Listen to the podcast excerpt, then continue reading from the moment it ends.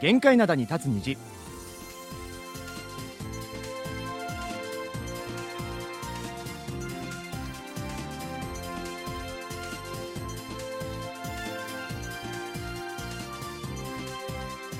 リスナーの皆さん、あにわせよ。木曜日の限界などに立つ虹、金虹のイジンヒョンです。えー暖かい日が続くソウルですが、明日は一転、最高気温が0度くらいまでしか上がらないそうです。アニュアセヨジェリー武田博光です。三寒四温とは言うもののあまりに気温差が激しいと体に応えそうですよね。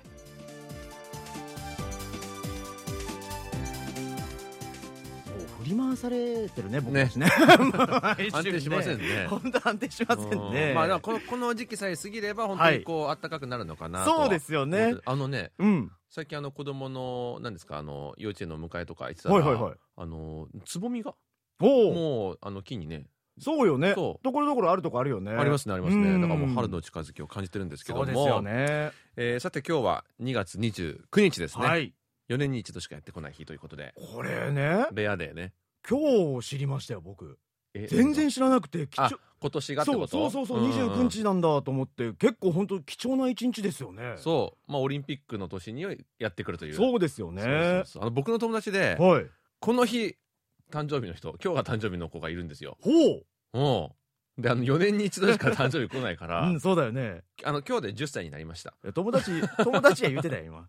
4年に一度だから。いやでも、うん。でも同いや年でもやっとティーンエイジャーになれたんですよ。まあ本当は同い年かな。本当はっていうのもおかしいんですけれどまあも普段はね、28日と、うん。あの、3月1日の間に、うん。い1秒だけパーティーするみたいな、そういうことやったりするんですすけど、ね。ごい早いハッピーバースデーね。でも本当僕今までの人生の中で2月29日生まれの人って会ったことないまあ、レアですよね。なねでその子もよく言ってるのが、な自分会ったことある？って言っていや、ないないないって。ただ、あの、ネットに、そのコミュニティがあるんですって。すごいな何それ2月29日。何を何を語るの？集まったりするんじゃないですか。えそーでもさっきね1秒とか言ってたけど、うんうん本当にこの日が誕生日の人ってねうん。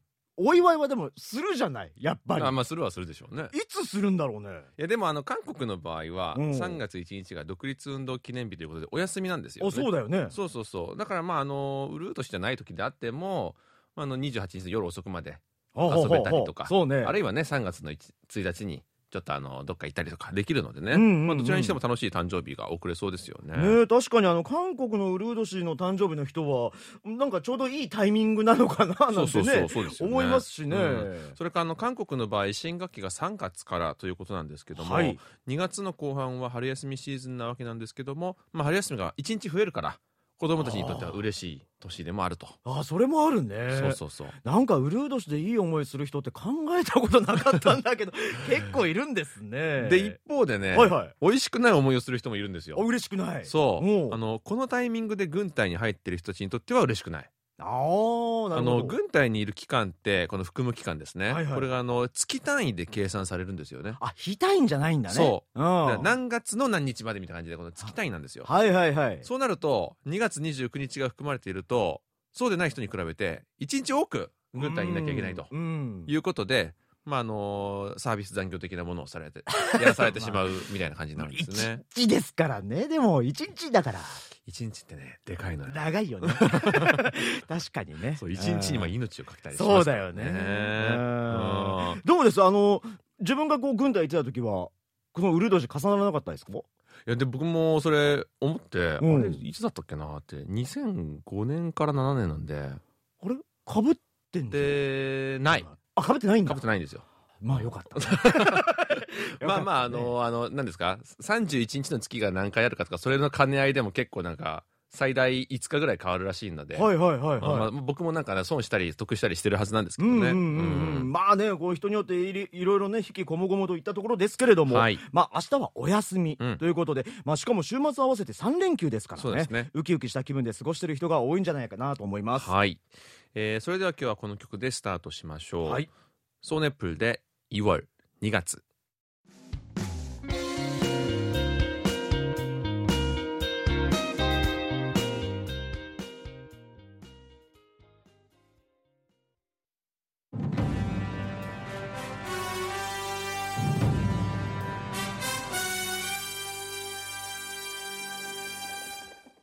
あなたならどっち？勝手に判定してやがれ。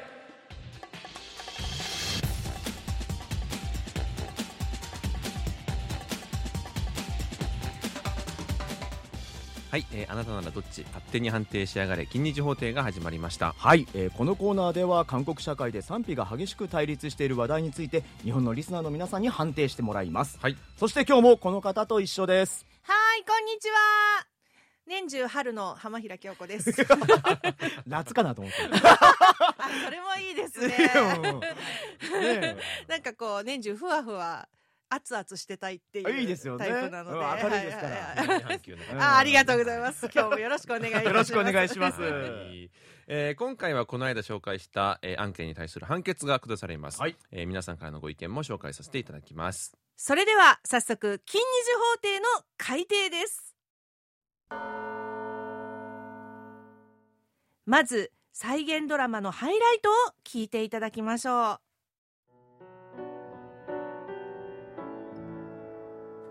今日の主人公は40代前半の会社員です。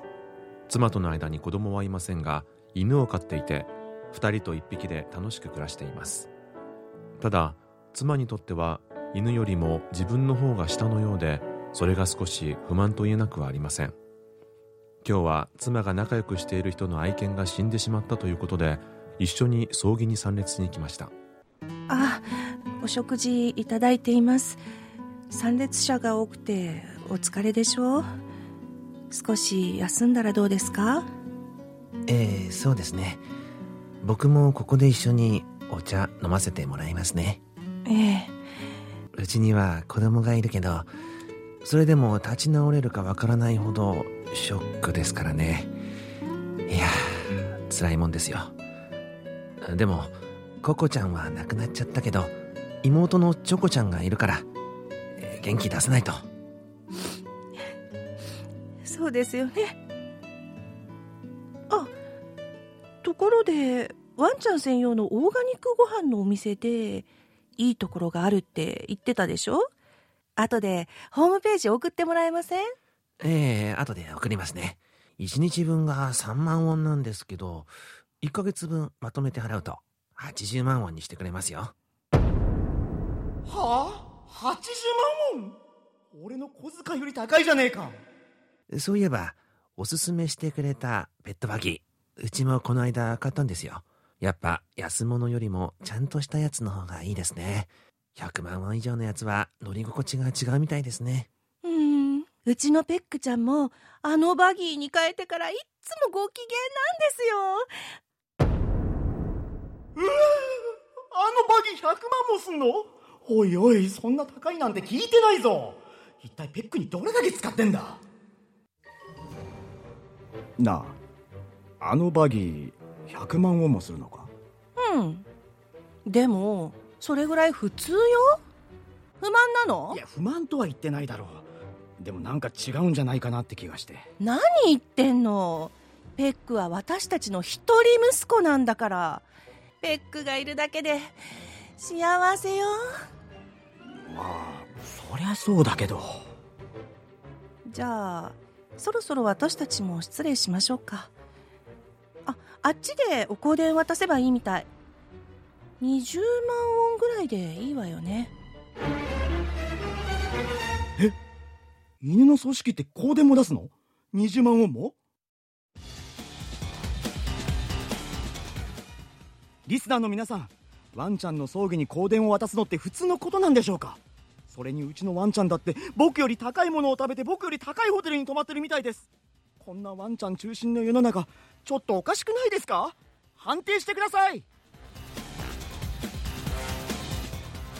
はい、えー今回の金曜劇場ペットへの愛情をテーマにワンちゃんのお葬式にお香典を出すのはおかしくないですか？というお悩みをご紹介しました。はい。もう内容はともかく、はい。はいジンヨンさんのねキャラがもうすごく良くて、好ずき。ずっと言ってくるんですよ 渡部だ。ってあれ渡部篤郎さんのモノマネしてる人渡部ちゃんってずっと言ってくる。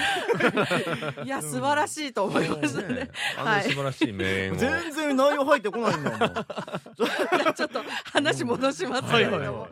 ペットビジネスが盛んだというお話は日韓ともにねよく聞きますけれども、うんうんどうやら韓国の方たちのペット愛っていうのは日本のそれよりも急ピッチで大きく強くなっているようなんですよね。そうですね。うん、だからこそお香典についてもおかしいと考える人といやおかしくないと考える人の意見が対立しているわけなんですよね。うん。そうですよね、うん。今回はかなり皆さん個人の感情が入ってですね意見がばらけたなという印象でございます。ほうほう。それでは早速紹介していきたいと思います、うん。はい。えーまずペットに香典はおかしいでしょというご意見からです、うん。ラジオネームイエローブリッジさんからです。YouTube ライブで見られなくなって残念ですそうですよね、えー、Facebook で知りましたがワンちゃんの葬式に香典を出す件。えー飼い主と香典を出すという人とどの程度の付き合いでしょうか。私の周りではありえないことですので少しびっくりしました。私は香典を出しません。友人本人の葬式なら駆けつけますけどといただきました。ありがとうございます。うん。うん、まあ人間と同じようには考えられないということだとは思うんですけれども、ねうんうん。まあ、当然そういう意見もありますよね。はい。うん私がもしねお香典を出すとしたらはい、うんって考えてみたんですけど、はいはいはいはい。相手だから飼い主さんですよね。ペットを亡くした飼い主さんがもううん。よっぽど仲のいい人自分と、かうーんあるいはそうだなそのペットをもうどれだけ可愛がっていたかっていうのを知ってたかどうか。んあとあれもありそうでですね。あの出さざるを得ないような状況。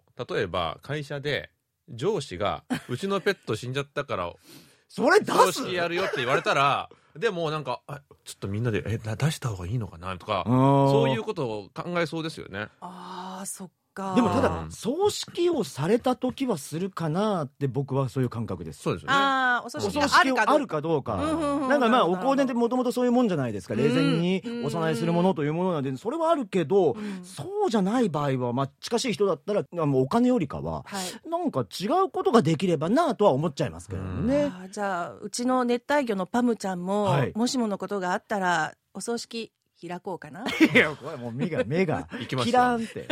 ありがとうございます。わざと圧力きますよ。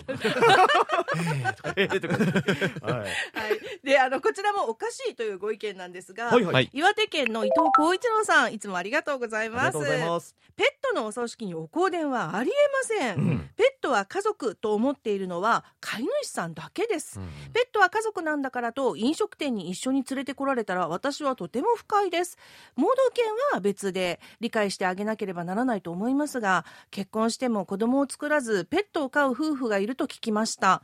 養育費がかからないとかでペットを飼うなんてちょっと信じられません。うん。少子化に歯止めをかけるためにペットに重税をかけた方がいいと思います。というご意見です。ありがとうございます。でもこういう視点もももちろんあるなとは僕は思ってなんですよ。て、うん。やっぱりあのワンちゃんとか猫ちゃん苦手な方とかもいらっしゃるじゃないですか、うんそれで一緒にこう、ね、レストランとかに入ってこられたらえ嫌な気持ちで食べなきゃいけないと思うとそういうことはありますよね。そうあのうちの姉がねうん。小さい頃に結構大型犬にかまガブー行かれて。あー。トラウマになる方多いですよね。そう僕もあの隣で見てたんですけどうもん。レトリバーとかもっと大きいやつそうですよね。であのガブーあの脇腹を行かれてうん。結構長い間あの克服できずにいたんですよね犬が。うんだからそういう人もいるっていうのを考えるとやっぱあの家族もちろんあのペット家族って気持ちすごいよくわかるんですうん、よくわかるけどね。まあそれに共感できない人もいるという共感をうん、すべきなのかなっていうのはありますけどね。そうですよね。あのマートに行ってもね、ペットの連れ込み禁止って書いているのに結構抱っこして来ていらっしゃる方。うん。でお店の方もそれを見ても特に何も言わない。うん。なるほど。まあいますねえねそういうのも、まあ、TPO もわきまえないとダメだなと思うんですけれどもね。あとねあの、はいペットに重税っていうのは、なかなか政治家の口からは言えないでしょうね。まあそうでししょうね。でも僕結構これ賛成で。うん本当に？あの少子化ストップっていう名目じゃなくて例えば犬の先進国ドイツとかだったら、法律あるじゃないですか、はい。法律もあるし、税金もあると、うん。で今最近その飼い主さんのやっぱマナーとか、うん。あと虐待とかも結構多くなってるから、うん。なんかそういう飼い主としてのその責任をちゃんと果たすために、うん。もうそういう法律だったり税金はかけた方がいいんじゃないかなっていうのは僕は個人的には思ってしまいます。そうですね。そういう悪いことへの抑止につながるそうそうそうということですうよん。ね。そういうところにお金をちゃんと使ってるっていうのがあればね、うん。うん。うんなるほど。うん香典はおかしくない派の人の中でも自分は理解できないけど個人の勝手じゃないかというスタンスの方が実は一番多かった気がします。なるほど。えーこちらはソータさんとお読みするんでしょうかね、うん。私は人それぞれでいいと思います。あげたい人もわざわざあげたくないという人もいるでしょうからとうん。いただきました、なるほど。うんありがとうございます。うん。こちらも個人の勝手でしょうというご意見なんですが、はい。東京都の広岡敦さんです。ありがとうございます。何の問題もありません。うん。可愛がっていたペットが息を引き取り、丁寧に葬ってあげたいと思い、葬式を執り行う。うん悲しみに賛同する方が自主的にお香典を出す。法律に抵触しているわけでもありませんし、他人に迷惑をかけているわけでもありませんよね。旦那にかける金額よりペットにかける金額の方が多いという問題については、夫婦間で話し合いをすればいいだけのことであり、他人が関わることでもありませんしね。まあまあまあね。まあ今中に出てきたペットにかける金額の話？うんうん。っていうのはありましたけどももしこれまあ家族っていうのであればね他人のお子さんにその家庭でどれだけお金使ってるかって 他の方がなんか言うわけないじゃないですか。まあそうですよあうんねっていうことを考えたらまあ確かに家庭の問題なのかなと。そうですね。ね。まだまあお香典となるととまた違うんだよね。自分の財布からってことになるから。そうですよね。で、まあ、このドラマに出てきていた旦那さんもですね、うん。俺よりペットが上かいっていう、うん。はいはいはいそういうちょっと、いや、そこまではっていう。うん程度のことに言ってるわけですよね。ね今回の,、うん。あのテーマは2つ問題があるのかもしれませんね。そうですそそううそうです。そうです。そう なんですよ。ペットの問題とはだ旦那さんの問題ね、そうなんですよ。う。これ旦那さんが声を上げてますんでね。以前ですね、まあ、そういう関係性を皮肉った、まあ、うん俳句というか短歌が結構日本で話題になったんですけれども、あのペットが亡くなってしまった時めちゃくちゃ泣いたのに、うん。旦那さんが亡くなってしまった時全然泣かなかったっていう。ちょっと それよく聞きますけどね 本当はね。本当に。かけてね、うん、かけてかけて泣いてたはずそうそうそうそう泣いてたはずよ。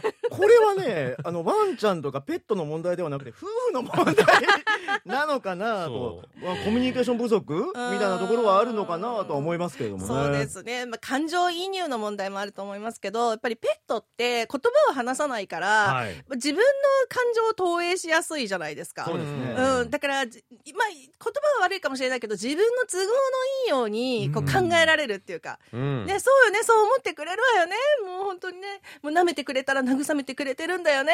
まあ、うんきっとまあそれもあると思うんですけれども、やっぱりあの、言葉を話さないという意味でも、うん。まあ、自分の近くにいてくれるっていう感情にはなりやすいのかもしれない。うん。そうですねまあ、あの毎回皆さんそれぞれに納得できるような意見を出してくださるんですが、はい。今回は特に僕たちもあのそうですよねと思うような意見が多いのかなと思います。うん。えーではここで一曲聴いていきましょう。爽やかな曲を聴いていきたいと思います、えー最近活動を再開した IU が2019年に出した曲です。IU で「ブルーミング」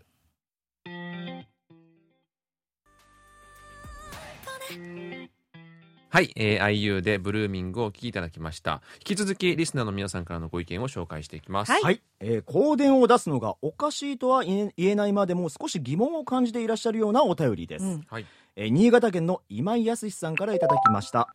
番組中さまざまなペットサービスが紹介されましたがこれらはワンちゃんや猫ちゃんの希望に沿って拡大したわけではありません。うん。派手な葬式を頼む。オーガニックなご飯を食べたい楽だからバギーカーに乗りたい。そんな意思表示はしません。全ては飼い主の自己満足に過ぎないのです。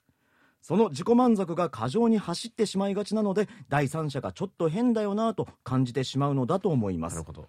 それでもこの人間とペットを同一視する流れは加速する一方でしょう。ペットは家族の一員だから愛情を注ぐという意識はもはや当たり前の時代です。それにしてもお香典20万ウォンは高いですね2万ウォンぐらいなら払ってもいいでしょうといただきました。ありがとうございます。うん。いや本当になんかあの説得力のあるところが多くて、うん。確かにねあのワンちゃんがこの息を引き取る直前にちょっと葬儀は派手にしてください。まあねみたいなこと言ったらね、いや、そりゃあんましてあげないと。あげないなと思うけどね うんないからね、そういうことはね。まあだからまあ、ちょっとペット愛というね、うんところで言うとですね、あの、本当今となったら僕も笑い話だと思ってるんですけど、これうちの母なんですよ。はいほう。ちの母もね、うんあの、ちょっと遠い親戚の方が亡くなった時に僕に何にも連絡なかったのに、飼ってたワンちゃんが死ぬ前日からずっと連絡泣きながら あったんですよね。で、いやもうなんでやねんと思ってましたけども、母からしたら、やっぱり息子二人が、もう僕なんてね、海外なんかにいるしね、日本にもいないし、いるしねはいはい。まあコミュニケーション取ってなかったから、母とも。だからワンちゃんが三人目の息子だと思ってね。そうですよ。なんだろうなと思うとちょちょっと反省するところもあったんですけれども、うん。まあ、今でもね携帯の壁紙とかそのワンちゃんのね写真だったりするんでね、そうですね。ペットを飼う理由って、まあ人それぞれだと思うんですけれども、はい。例えば私が知ってるご夫妻は、うん。やっぱりあの、子供がね、子供うんを授からなかった、欲しかったけど、あーはいはいはいはい。うん。それで、まあペットを子供のように可愛がって飼い始めたりとか、そういう方もいらっしゃいますよね絶対ね。そうそうそう、ん。あとやっぱり武田さんのお家みたいにねお家が息子娘がもう旅立って寂しいと、うん。うんどこか行っちゃって寂しいからまあまた子供のような、うん。子供のように思えるペットを飼おうと。そうですよね。うん。なんか僕なんて口開けばうるさいですからね。本当に。だからまあうん。そういう飼い始めた理由飼っている理由によってもまた違うかもしれませんね。そうですよね。ううん。んじゃあペットへの愛は理解できてもお葬式やお香典はやりすぎっていうご意見、まあ、やっぱり多いので、またご紹介しますね、はい。えー埼玉県のおたもんこと松本拓也さんありがとうございました。えー私も犬猫小鳥などが大好きですから今飼っている小型オウムくんも家族として愛情いっぱいに生活しています、うん。しかしペット仲間のペットが死んだとしても葬儀には行かないでしょうしお香典などは全く考えもしないと思います、うん。自分のペットに高額なペット用品を購入することもですからこの会社員の妻はやややりすぎ感は私にはあります、ありがとうございます、はい。まあ、飼ってらっしゃる中か方の中でもこう、まあ、ちょっと意見は分かれるところはありますよね。そうですね。こうなるとうん。ねそれからペットの香典は理解できるし共感もするというご意見ももちろんあります、はい。はい。えー神奈川県の及川和明さんからいただきました。私は香典を渡すことには賛成です。ほ犬はもはや家族の一員ですから亡くなってしまった時のペットロスは計り知れないものがあると思います。うん。これは私も犬を飼っていたことがあるのでそう感じるのです。飼い犬を亡くした時には専門の業者の方に火葬していただき骨を骨壺に収めました。未だにお墓には葬らずその骨壺と写真を家に置いています、うん。犬の写真入りキーホルダーも作りました実はワンちゃんが亡くなった時に親しい友人から気持ちとして香典もいただきましああ、たなるほど。いい供養になったと思えるので経験上香典を気持ちとして渡すことに賛成いたしますといただきました。ありがとうございます。なるほどね。うん。もう私及川さんのこのメッセージだけでうん。泣ける、もう泣いてるでしょ。ちょっと半分泣いてる、うん。うん。まあ確かにね実際にこうやってペットロスを体験された方、そうっそうそうそう。ていうのはこういうお気持ちももちろんわかるんですよね、うん全然わかりますよね。うん理解できますしね、うん。まあ、あとこの、何ですか？周りの方が、自発的にはい。香典をくださるって、まあそれはすごいありがたいことではありますよね。うんそうですよね。うん。うんでも実際本当経験されてる方がいらっしゃったっていうね。そうなんですね。そうですね。まあ、あの、よっぽど近しい方なのかなと思うんですけども。うん。そしてあの経験談を踏まえてのお便りが、はい。こちらもいただいてるんですけれども、和歌山県の西下正治さんです。ワンちゃんの葬儀にお香典を渡すのは決しておかしくはないと思います、はい。余談ですが知り合いが愛病えー猫ちゃんの葬儀費用に20万円近くかかったと話していたことがありました、私の場合猫が亡くなった時菩提寺のご住職に冥福を祈るための祈願をお願いしましたが、うんうん。ご住職から人間じゃないから本堂供養はできないものの違う方法で供養してあげると言われました、うん。というお便りありがとうございます。ありがとうございます。ここはちょっと武田さんの専門分野。専門分野俺やってないですけど。まあでもその時もね僕言いましたけどうちもね結構檀家さんのね反対もありましたけども、うん。今年ぐらいからその弟の思いで作ったそのペットの供養塔っていうのがあるんですけれども、うんはい。うちもねで葬儀はできないんです。うん。ああなるほど。本堂でのあの葬儀っていうのはできなくてもちろんエコーはするんです。それはあのはその言ってたその供養塔の前でエコーはするんですけど、まあ、葬儀はしない。できないと。エコーって何ですか？あのー エコーっていうのはね、その自分生阿弥陀仏とか唱えるじゃないですか。それを他の人に渡すっていう。はあ。だから自分の徳功徳を他の人にも渡してその人がお、まあ、成仏できるようなという。へそれえそれをまあ念仏で。ちょっとそんな当たり前なたワードみたいに使わないで。勉強になりましたありがとうございますうんえー、なうるほどねんだから自分のいいものをこう徳を他の人にも使っていただくというようなことでそのまあ言ったらペットのかねにも渡すということでしょうね。んんうんうんいやそれにしても20万円は結構かかってますね。びっくりした。そんなんなんだね。ね。まあでもあのその気持ちは全然わかるんですけども、うん。自分だったら20万円使ったかなって思うとまたそれもやっぱ人それぞれなのかなと思いますよ。ね。え金額の話になって申し訳ないんですけど、はうちはあの以前飼ってたワンちゃんは10万円でした。でもそれが結構かかるんですねやっぱり、うちのあの供養塔に入れるのはその葬儀はないですけど、うん。2万円です。あそうなんだはい。だからそこに入れるのはね。あはいはい、うん。まあ金額の話になってしまいました。けど。大事な話ですね。はい。えー香典についてこんな意見もありました、えー埼玉県の杉原君江さんからです、えーお付き合いの程度にもよると思いますがお香典はお金よりお花が良いかなと思いました。お香典返しの手間もかからないかなと思います、うんうんうん。えー今はペット用の仏壇もありペットと一緒に入れるお墓もあるようですと、うんうんなるほど。ありがとうございます。いや、この問題もそうだよね。あの、日本じゃやっぱ香典返しってあるじゃないですか。はい。うん大体が半分返しするじゃないですか。うんうん。はいこちょまあ確かにちょっと面倒くさいっていうのはあるでしょうね。そうだよね、うん。だから花とかの方がなんかこう返してもらわなくてもいいし、あーなんか気持ちも伝わるしいいかなと思ってちょっと僕も聞いてたんですけれども。素敵ですね、うん。うん。もしそれ人だったら非常識だと思われちゃいますからね。それかねのなんかこうさっきあのペットのキーホルダーの話、はいはいはいはい。えーと及川さんされてましたけどもなんかそういうものを作ってあげたりっていうのもね。いいかもしれませんね。うんあうちの母ももらってましたわ。あ本当に、うん檀家さんから。そういうの嬉しいですうよね。るねずっと飾ってる。ううんんあと気になったのがペットと一緒に入れるお墓なんですけど、こんなのあるんですね。ねえこれね、まあ、自分だけだったら僕何でもいいと思うんですよ。うん。自分だけなら 何でもいいと思うんですけどうん。やっぱ家族とか親戚だったりご先祖様が入ってるとそうですよ、まあね自分一人では決められないから。そう決められない問題だから大問題になるんじゃないかなと。まあううちの家族だけならね嫌がる人はいないと思うけどうん。まあご先祖様となるとねそうなのよ。意見聞くわけにもいかないし。そう。うん。だからもうこれ問題になっちゃうなと。難しいですね。難しいですよね。私は入りたいです。うんうんうん。だから本当自分一人だったら俺も全然いいんだけどね。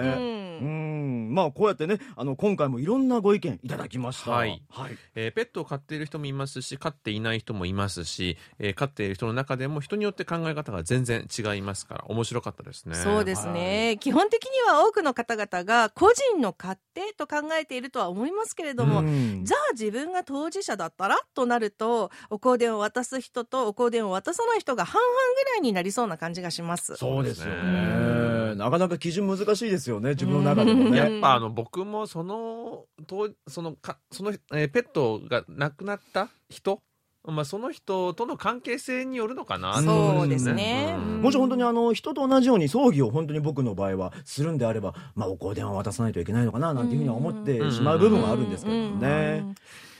えーそれでは判決に参りましょう。はい、えー金日法廷。ワンちゃん中心の世の中ワンちゃんにお香典を渡すのちょっとおかしくないですか？判決です。知人のペットのために香典を出すこと。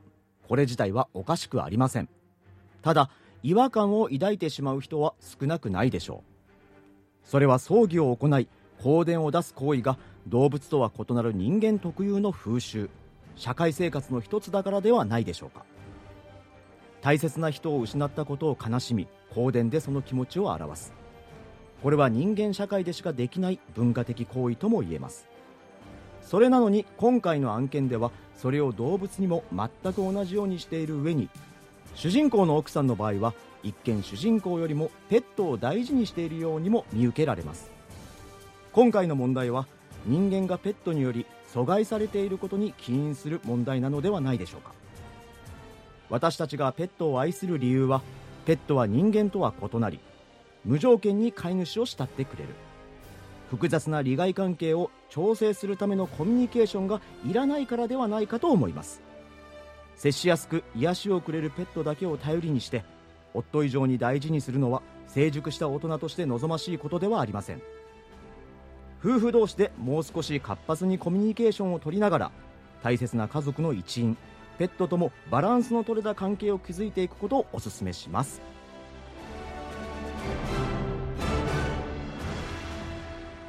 今のお話に出てきたように、うん。人間と同じもしくは人間以上に丁寧に扱うことに違和感を抱く人も多いと思うんですけど、うん。ペットを愛しすぎてしまったばかりに人間と同一視する人もいてその温度差で今回の案件のようなモヤモヤ感が生まれているわけですよね。えー今回のように家族の間で温度差がある場合はやっぱりあの旦那さんが焼き餅を焼かないようにワンちゃん以上に旦那さんのことを気遣ってほしいですね。うんまあ俺ってワンちゃんいいかって思うと正直辛い部分もあるんですけどまあでもさっき言ってたね僕も思ったとところはあるんですけど、はい。その逆にそれだとは自分も反省してねなんかこうコミュニケーション取っていく方向をね持っていった方がね自分も気持ちいいんじゃないかなと、うんおいうような2分思ってしまいますよね。そうですね。うん。えーリスナーの皆さんはどう思われたでしょうか？これからも様々な案件をご紹介していきます。金日法廷裁判官はあなたです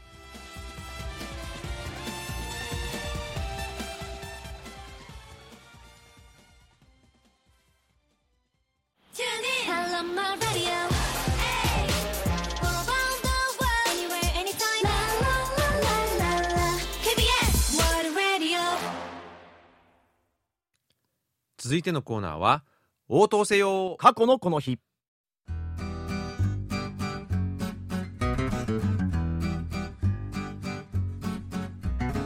このコーナーは過去の今日に韓国でどんなことがあったのかをご紹介します。それでは早速過去の2月29日にタイムスリップしてみましょ今から48年前のことです。1976年2月29日ヒョンデ自動車のポニーが出荷されました。韓国初の国産車の誕生です。韓国の車といえばヒョンデ自動車を思い浮かべる方が多いと思います。ヒョンデ自動車は1967年に創設されたものの最初は独自のモデルを持たず主にフォード車の組み立てをしていました。しかし間もなくフォード側との圧力が生じ創業者のチョン・ジュン氏が独自モデルの開発を決意。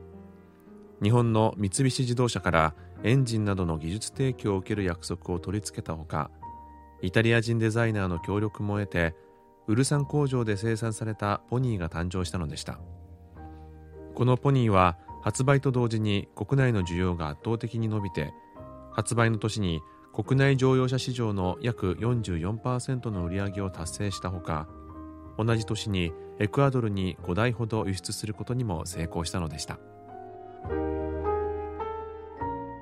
はい、えー今日は48年前のこの日に初の国産車、うん。ポニーが出荷されたというお話だったんですけども、ヒョンデ自動車って今ではね韓国の大きな産業の一翼っていう感じはするんですけれども国産車の歴史はそこまで長くないんですね。そうですね、まあ、あのヒョンデ自動車あのヒュンダイ自動車っていう名前でご存知の方も多いと思うんですけども、あのうん。70年代にあのやっと発展を超えた国ですから韓国は、うんうんうん。あそれでもそれ以降の急成長は、まあ、すごいものがあるのかなと思うんですけども、うん。あの自動車大国の日本でもこのヒョンデ自動車知らない人はもういないんじゃないですかね。確かにそうですよね、で今日話題に出てきたこのポニーって今はもうないんだよね。はいあの定番モデルとしてはもうないんですけども、うん。あのここ近年復刻版が展示用に公開されたりして話題になったりしたんですよね。あとはあのアイオニックっていうあの電気自動車 EV ですね、はい。あれの5あるでしょ？はいはいはいちょっとなんか角張った形になるじゃないですか、うんね。あれが、まあ、ポニーをオマージュしたものっていう感じになってるんですよね。うん。だからなんかねあのポニーってデザイン見るとなんかレトロですごい可愛らしいんですけれども今見るとね、うんうんうんでそれがまあ EV となると、まあ、逆におしゃれなのかななんていうふうに思いますよね。すごいいいなと思って、うん。僕あの結構レトロ好きなのもあって、うんうん。めちゃめちゃいいなと思ったんですけども、うん。アイオニックその次の6はねか結構なんか丸みを帯びた感じになってあれなんか戻るんだ。ってなんかあの角張った自動車最近ないからね、うん。うん。まあ、個人的には好きだったんですけどね。ですよね、うんあと最初のポニーの後にポニー2とか、えーポニーエクセルとかポニーアクセントとかまあいろいろなモデルが出てきて韓国内では80年代のうちにあの生産終了したんですけども南米諸国では今でもあのタクシー用モデルとしてポニーアクセントがあのポニーの名前で売られているそうなんですね。でも確かにあの日本人がね、うん。結構海外とかに行くとえこんなトヨタ車見たことないっていう車走ってたりすることあるからね。ありますよね。だからそれに近いのかなとは思いますけどね。そうそうということで今日は韓国初の国産車ポニーとヒョンデ自動車の約半世紀の歴史をたどってみました、うん。えーそれではここで一曲聴いてみましょう。韓国シティポップといえばな、えーキム・ヒョンチョルさんの曲で「ドライブ」です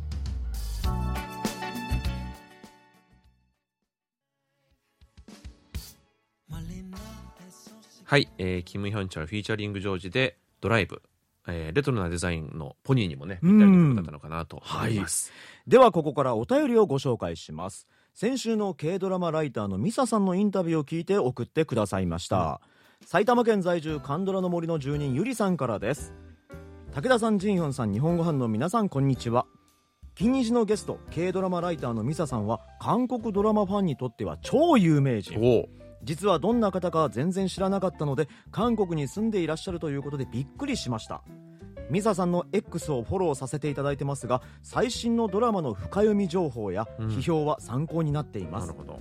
時々自分がとても好きになったドラマについて残念だったという評価の時もありショックを受ける時もあります。韓国のドラマファンはだいぶ目が肥えているという話も聞いたことがありますし、うんうん。単なる楽しいだけではなく批評し合う文化もあるんだなと感じました、話題になっていた賢い医師生活。私も大好きなドラマでした。ただおっしゃる通り日本人だと面白さがわからない部分もあって病院の中の卓球大会で登場しためちゃくちゃ卓球上手な人が誰なのか全く分かりませんでした。韓国の皆さんと同じように楽しめないのが少し悔しくミサさんのブログが人気になるんだと思います。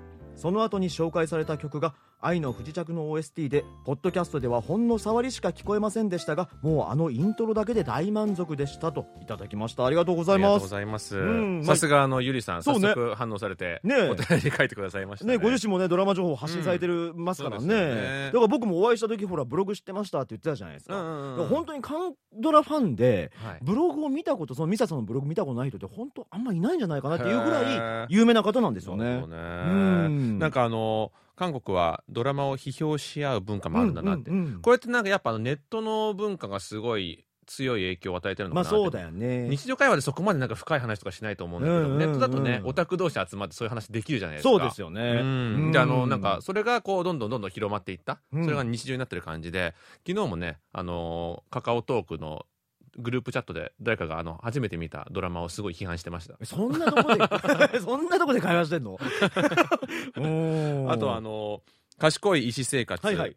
確かにこういうのはねあの誰が出てたかというと、うん。あのヒョン・ジョンハさんって言ってあの韓国卓球界のメダリストだよね。そうレジェンド、うん。ソウルオリンピックの金メダリストですねそうだよね、うん、それ以外にもいろんなメダル取ってらっしゃるんですけどもあのカメオとして急に出てきて、そうね。やっぱ韓国人ならみんな知ってるからおいってなるんですよね、まあ、それがわからないっていうのはちょっと残念ですよね。ねえまあそうだよね。なかなかこう日本の人に伝わりづらいななんていうのは僕は内容的にはもう長く過ぎすぎちゃってあんまり分かんないんだけど、うんただね僕思うのはその登場人物は結構僕も思うところあって、はい。例えば僕僕 KBS でやらしてもらったドラマがあるんですけど、うん。そのドラマで僕脇坂康治っていう役をやらしてもらったんです、うんうん。でこれであの秀吉のその朝鮮出兵だよね、はいはいはい。その文禄の駅慶長の駅なんていうふうに言われるんですけどまあ韓国ではイムジンウェランなんていうふうに言われるんですけど、日本でそこを描くとまあ秀吉だったり加藤清正だったり、うん。なんか小西行長だったりが中心人物になるんですけど、うんうん。やっぱ韓国はイ・スンシン将軍を中心に描くことが多いので、まあそりゃそうだ。ね、だから、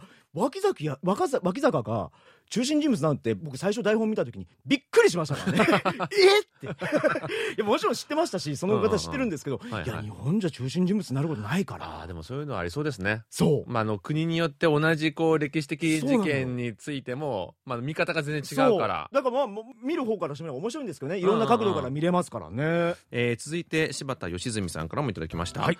えーいつも楽しく聞いています。特に木曜日の限界などに立つ虹をよく聞いています。ありがとうございますえー日本国内の AM ラジオのようなアットホームな雰囲気の番組で韓国国内の生活についてパーソナリティの方から話されるのがとても好きです、うん。えー次回受診報告をする際は紙にて受診確認書を、えーいただきたいのですが紙の受診確認書は発行されているのでしょうか？えーまた発行されている場合どのような方法で報告した場合発行してくださるのかを教えていただけると助かります。これからも KBS の日本語放送を楽しみに聞きますと。ありがとうございます。ありがとうございます。初めていただけるんですかね？おね便り。そうなんですかね、うん嬉しいですよね。なんか次回もし送っていただくならこう、うん。柴田さんのねご自身のこととかそうですよね。あとなんかね、あのー何がきっかけでこの番組を聞くようになったとかね、うんうんうん。なんか韓国のどういうところに関心をお持ちなのか教えていただくとねそうそうそう。嬉しいなと思います。すよね。はい。うん。えーっとあの受診確認書、まあ、あのベリカードについてなんですけども、ホームページやメールなどデジタルで、えー受診報告をしてくださる場合はデジタルベリカードを送付していてですね、うん。その他に過去には紙で受診報告をしてくださると、えー紙のベリカードを送付していたものの、はい。あの最近はベリカードが去年発行されたものしかなくそれを送ってるんですね、はいはい。であの柴田さんにもベリカードをお送りしたいと思います。うん。であの新しいベリカードの発行計画はなかったんですよね。そうですよね、うん、もうなくなるってことになってたんですけども、やっぱり多くのリスナーからのご要望に応えて少量だけ発行することに、はい。えーしているそうなんです。うんうん。であの少量なのでヘインチーフは1年に全てのリスナーが、まあ、1回はベリカードが受け取れる受け取れるようにしたいと思っているそうなので,、であのまたあの新しいベリカードは制作中ということなので、はい。まあ、あのしばらく待っていただければあのそのうちね新しいベリカードが届くかもしれないということはいですね。お待ちくだささい、えー続きまして手書きのハガキでいただきました、はい。えー神奈川県の十梶雅子さんからいただきました。こんにちは。こんにちは。トムジェリーさんいつも聞いています。映画コーナーの成川彩さんよかったですね。暮れに成川さんの出版した本現地発韓国映画ドラマのなぜを読んだばっかりだったのでコーナーの内容がもっとよく分かりました、うん。トムジェリーさんには初めてお便りを出します。二人のコンビ良いと思います。武田さん毎日韓国料理を食べているのですか？日本食が食べたくなる時もあるかと思いますがその辺のことを話してください。今私は美味しく使ったニンニク入りの白菜漬けを毎日食べています、うん。寒いのですが春はもうすぐです。韓国の蓮魚美しいですよねドラマに出てくると釘付けになって見ています。お二人ともお元気で番組を続けてくださいといただきました。ありがとうございます。ありがとうございます。うん。トカリさんも初めてなんですね。え嬉しいですよね。嬉しいです。ありがとうございます。なんかあのー僕らのコンビいいって褒めてくださったんでね、あの褒めると伸びるタイプなんでね。あのぜひねもうちょっと具体的に褒めてもらそうですね、うん。はい。